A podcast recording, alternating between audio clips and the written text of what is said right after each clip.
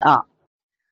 那我们现在刚刚看了这个咽峡疱疹的这个特征，妈妈看懂了没有？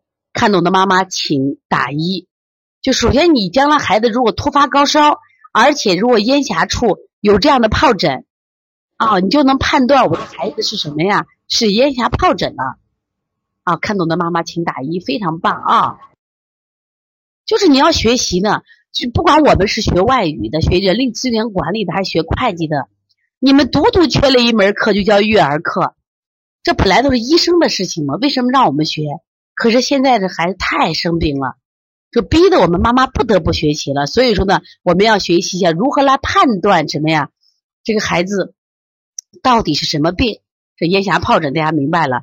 那现在我们来看一下小儿手足口病，大家都看到这个地方害怕啊，因为手足口病会死人的哟。所以说我到了幼儿园去讲课，他们幼儿园里都贴着啊啊，预防小儿手足口病。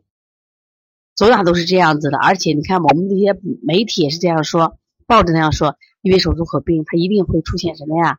啊，严重的迹象，所以很可怕。一般到医院的话，手足口病会隔离。像西安的有些社区，如果知道你的孩子得了手足口病，会把你这个家庭就在他这个社区的网站会公示，那会隔离。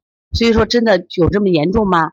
但是如何我们让孩子这个得了这个病以后呢，避免它的严重性呢？这就是我们今天学习的必要性了。那么，小儿手足口病也是由肠道病毒引起的，以口腔、手足部位疱疹为特点的一种传染病。它也是传染病，也是肠道病毒。这一点跟谁可像呢？跟咽峡疱疹很像。但是呢，它这个病位不太一样，有的是口腔，有的是手足部位疱疹。那么，也发生在五岁以下的儿童。那么发病初期会出现类似感冒的症状，刚开始你不知道呀，孩子也发烧，还有感冒的症状。那么发烧一般也是在四四天到五天，而且呢，这个发烧呢，有的孩子呢可能在三十八度五，也有的孩子是高烧。大家都知道啊，遇到发烧的时候我们都紧张。其实你看，我们邦尼康有一个小儿推拿妈妈的基础班，我们第一节课第一单元就安排的小孩发烧。为什么妈妈遇到发烧的时候都就不淡定了？那么小儿手足口病和咽峡疱疹，它有一个共同的特点就是发烧，而且是高烧不好退，紧张不紧张？一定紧张。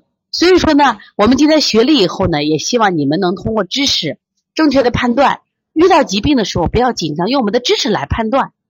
严重的该打针打针，该吃药吃药。如果是我们能通过学习自己处理的，我们自己来解决啊。